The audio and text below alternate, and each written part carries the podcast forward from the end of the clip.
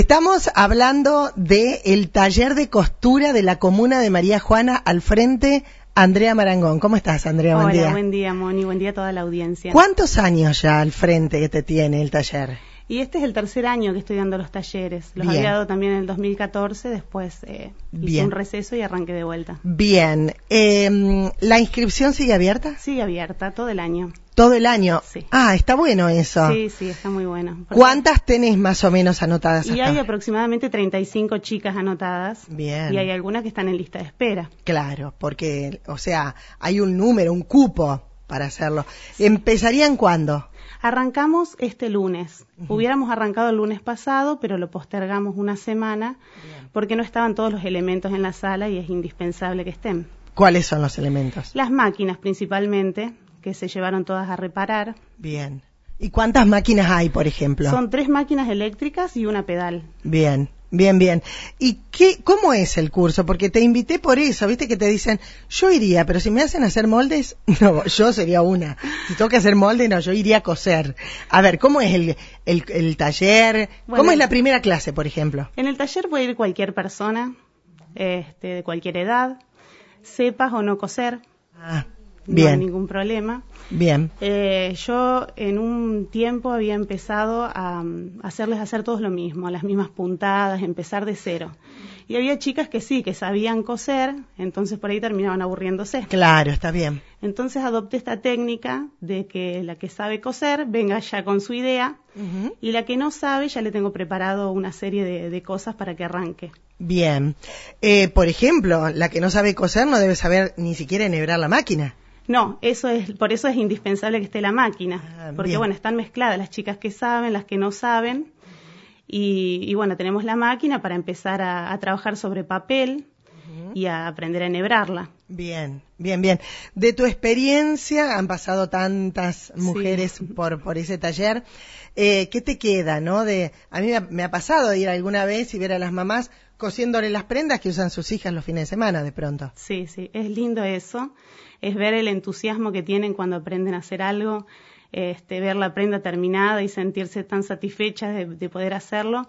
Y, y a mí también, de, de- de saber que, que yo les enseñé eso, me gusta mucho enseñar. Claro.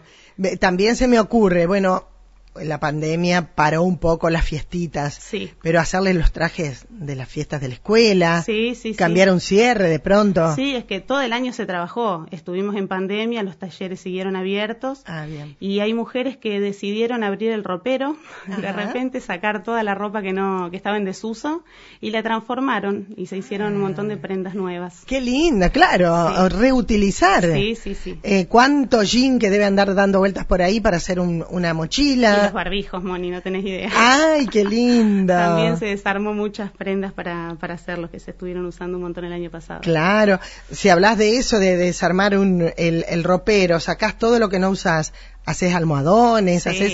o sí, sea, sí. podés renovar tu casa Sí, hay una gastando infinidad poco. De cosas. Sí, sí, ni hablar. Bien. ¿Cómo son las clases? ¿Cuántas personas van? ¿Cuánto duran? ¿Qué días van a ser? Eh, van a ser todos los días, Ajá.